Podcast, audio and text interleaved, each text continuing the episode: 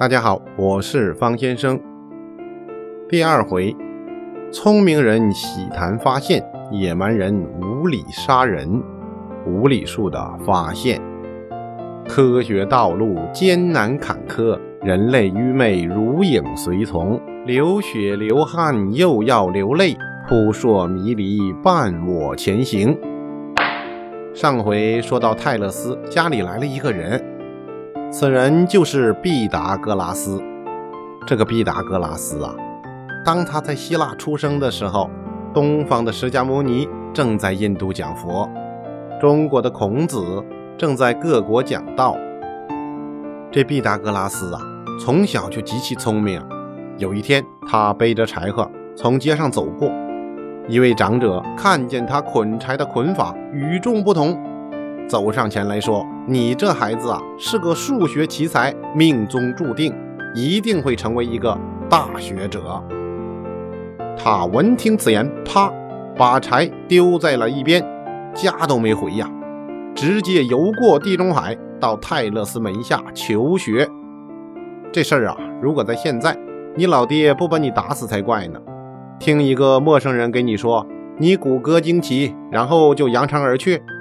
这个也真不安全呐！当然，那个时候也没有人偷孩子啊，每家都生了一大堆。咱们说呀，这毕达哥拉斯他可找对人了，名师真是出高徒啊！再加上这毕达哥拉斯啊，本身就很聪明，经过泰勒斯这么一指点呢，当时许多数学难题在他的手上迎刃而解了。你比如说。他证明了三角形的内角和是一百八十度，而且算出来，比如你要铺地砖，你只能用正三角形啊、四角形啊、六角形啊。当然，四角形我们一般叫四边形，六角形我们叫六边形，只能用这样的正多边形的砖才能把地铺满。而且他证明了世界上只有五种正多面体。也就是正四面体呀，正六面体呀，八面体呀，十二面体呀，二十面体呀。他还发现了奇数、偶数、三角数、四角数、完全数、有数，直到毕达哥拉斯数。这毕达哥拉斯数啊，是大数的数哦，和前面那几个数学的数不大一样。为什么呀？一会儿再说。这个毕达哥拉斯最伟大的成就啊，就是他发现了。以他的名字命名的毕达哥拉斯定理，也就是我们熟悉的勾股定理呀。这定理怎么说的？直角三角形两直角边的平方和等于斜边的平方。不过老毕不是这么描述的，意思倒是差不多。我说的方式啊，是用现代方式进行描述，主要是让听众朋友容易理解。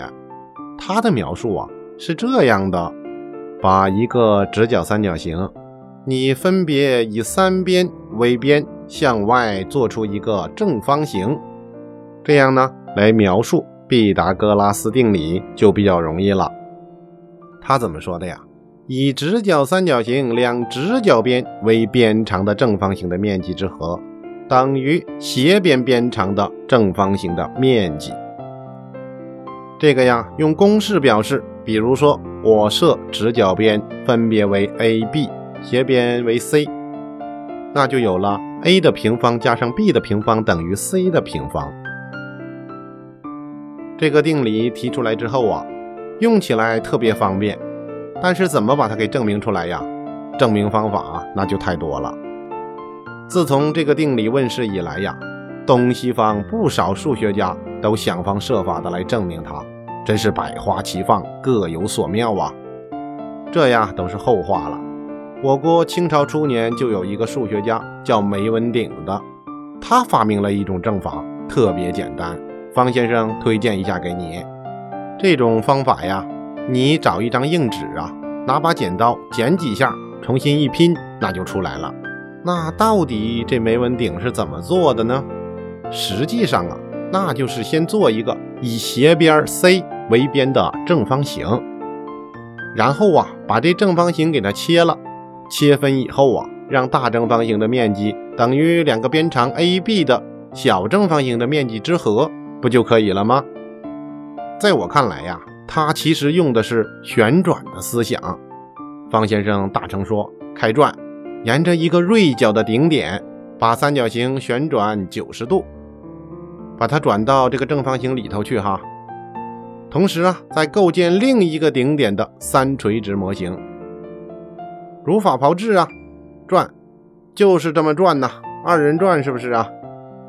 估计梅文鼎先生在东北看过二人转，有兴趣的朋友不妨你自己试一试，转一转。”咱们再来说这毕达哥拉斯啊，学成以后啊，四十九岁了，他返回了家乡萨摩斯。在萨摩斯啊，他开始办学校，并且开始讲学，但是没有达到预期效果呀。这事儿啊，估计给他带来了心理阴影，而且面积还不小。为什么这么说呀？你接着听就知道了。这没有人来呀，怎么办呢？他想到了一个办法，演讲。我老毕呀，师从泰勒斯。今天我给大家讲讲毕达哥拉斯数。你们看呐，以直角三角形的三边为边，画三个正方形；以正方形的边为边，再画直角三角形，再画正方形，一直画下去。嗯，像不像一棵树啊？这个呀，就叫毕达哥拉斯数。他的演讲啊。吸引了各阶层的人士，很多上层社会的人都来参加他的演讲会。按当时的风俗啊，妇女是禁止出席这样公开活动的。毕达哥拉斯打破了这样一个规矩，允许女性来听讲他的课程。估计呀，男人们开始他不来呀。这热心的听众当中啊，就有后来他的妻子西雅娜。这西雅娜呀，人长得很漂亮，所以说呀，这老毕呀，他是一边招生一边征婚呐。西雅娜还曾经给毕达哥拉斯写过传记，可惜后来已经失传了。经过他的不懈努力，终于招生规模达到了理想状态，和我们的孔子一样，门庭若市。再说这毕达哥拉斯啊，他把数学知识运用的如此纯熟之后啊。就觉得这实在是一套了不起的本领啊，不能只满足于用来解决数学问题呀。于是他就试着从数学扩大到哲学，用数的观点去解释一下整个世界。经过一番刻苦的实践，他提出了数是万物的本质，世界是由数构成的。他的弟子啊，膜拜的不得了，人们欢呼啊，我们终于认识这个世界了。原来呀，它都是数。毕达哥拉斯啊，还在自己的周围建立了秘密的社团。这个社团里呀，有男有女，地位一律平等，而且要求一切财产都要公有。社团的组织纪律很严谨，甚至啊，带有浓厚的宗教色彩。每个学员呐，首先你得在学术上达到一定的水平。加入组织之后啊。还要经过一系列神秘的仪式，首先让你达到心灵的净化。他们接受长期的培训和考核，遵守很多的规矩和戒律，并且宣誓永远不泄露学派的秘密和学说。这个呀，和我们今天的思维不一样啊。师者传道授业解惑呀，也和我们中国的文化有差异。他是不允许传道，不允许授业，不允许解惑，只允许在自己的小圈子里边偷偷的来学。这些学员呐，他们相信数学可以使灵魂升华呀。他们认为上帝是通过数来统治世界的。那么毕达哥拉斯学派呀，和其他学派的主要区别也就在这里了。学派的成员呐，有着共同的哲学信仰和政治理想。他们吃着简单的食物，接受着严格的训练。学派的教义呀，鼓励人们自制、纯洁和服从。方先生想啊，这个怎么这么像传销呢？可见呐，老毕原来受到的心理阴影的面积可真不小啊。后来呀，这毕达哥拉斯死后的五十多年呐，他的门徒啊，就把他的理论加以研究发展，形成了一个强大的毕达哥拉斯学派。话说这一天，学派的成员刚刚开完一个学术讨论会，正坐着游船，准备领略一下山水风光，用以驱散一天的疲劳。这地中海的海滨呐，蓝色的海湾环抱着品都斯山，长长的希腊半岛伸进海面，就像明亮的镜子上镶了一颗珍珠。而且这一天风和日丽，海风轻轻吹来，荡起层层波浪，大家心里呀那个惬意呀。一个长着满脸胡子的学者看着广阔的海面，兴奋地说。毕达哥拉斯先生的理论呢，一点都不错。你们看，你们看，这海浪啊，一层一层的，波峰波谷，好像就是奇数偶数这么相间排列一样啊。世界本身就是数字的秩序。是的，是的。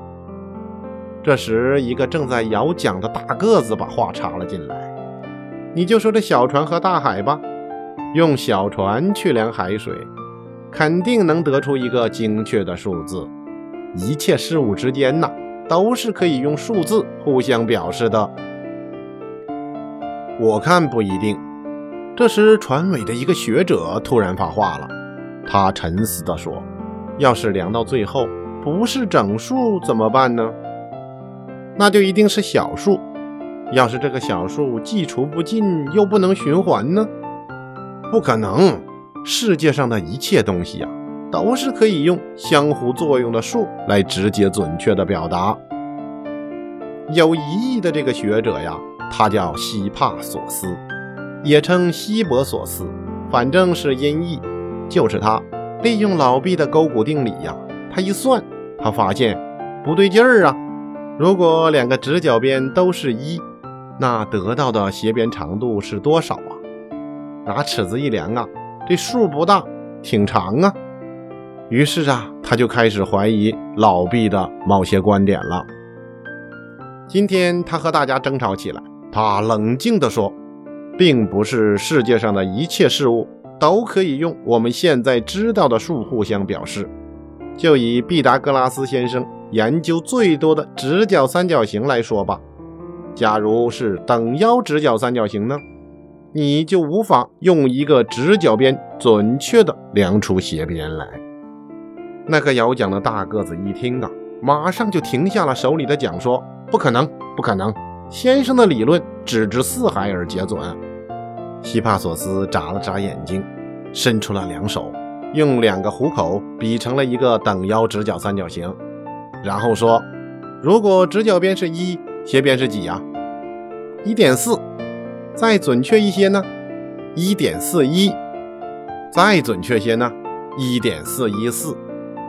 那再准确些呢？大个子的脸呐，涨得通红，一时答不上来了。希帕索斯就说了：“你就是再往后数上它十位呀、二十位呀、三十位呀，也不能算是最准确呀。我演算了很多次。”这话像晴天霹雳，这是多么反常啊！全船立刻响起了一阵怒吼：“你敢违背毕达哥拉斯先生的遗言，敢于破坏我们学派的信条？你敢不相信数字就是世界？你你不听老人言，你吃亏在眼前。”希帕索斯啊，这个时候特别冷静。他说：“我这个呀是新发现，你们可以随便去验证。”可是人们不听他的话呀，愤怒的大喊呐！叛徒不孝门徒，打死他！打死他！大胡子冲上来，当着他的胸，砰就是一拳。希帕索斯抗议道：“你们无视科学，你们竟敢这样无礼！”大个子冲过来，我要捍卫学派里的信条，永远是真理。他一下子把希帕索斯抱了起来，大声地喊道。我们给你一个最高的奖赏吧！说着，就把希帕索斯抛进了大海。在这夜黑风高夜呀，蓝色的海水淹没了他的身体，吞没了他的声音。这时，天空飘过几朵白云，海面掠过几只水鸟，静静的远山绵延起伏，如一道屏风。一场风波过后，这地中海的海滨又显得格外的宁静。秀才呀，你遇到了冰。这希帕索斯啊，他就没有其他的那些科学家那么聪明了。那些科学家都是先保护好自己呀。所以说，科学的发展史啊，也是人类不断接近事实真相。打破原有的模糊认知的过程，它不断的挑战和颠覆着人们的宗教信仰。有的科学家呀，他就会保护自己；有的科学家呢，他们就为真理献身。他们都是伟大的，科学史上这样揭开了序幕，但却是一幕悲剧。一个才华横溢的数学家，就这样被奴隶专制制度下的学阀们毁灭了。但是，这倒真的使人们看清楚了希帕索斯的思想价值。这个事件发生之后啊，毕达哥拉斯学派的成员呐，他确实发现了，不但等腰直角形的直角边无法去测量斜边，圆的直径也无法去测量圆周啊。那个数就是三点一四一五九二六三五八九七九，更是个永远也无法精确的。慢慢的，他们后悔了，后悔他们杀死了希帕索斯的无理行为。他们渐渐的明白了，直觉并不是绝对可靠的，有的东西呀必须靠证明。他们也明白了，过去他们所认识的零啊、自然数啊这些有理数之外呀，还有一类无限不循环的小数，这确实是一种新数，它就叫做无理数。可能是他们对希帕索斯做的事情太无理了，于是就把这种数命名为无理数。这个名字啊，反映了数学的本来面目，但也真实记录了毕达哥拉斯学派呀这些学法的蛮横无理。同时啊，也说明科学进步是多么的艰难。听众朋友，认识自然的过程是渐进的，在科学、宗教、教派。统统搅在一起的时代呀，科学那就是棵幼苗啊，不断的战胜人类的无知啊、迷信啊、专制啊，艰难的生长起来。今天我们的高校也有近亲繁殖啊，派系林立呀，老师成了老板。我们的科学性在金钱和权力的交织中，也需要更多的人来抗争。一本科学史不是公式定理和符号的记录，是人类内部。不同思想和代表着不同思想人的斗争史。马航 M 三七零飞机失踪了，飞机上的科学家招谁惹谁了，成了谜团。可见呢，科技的过程血迹斑斑，可歌可泣呀。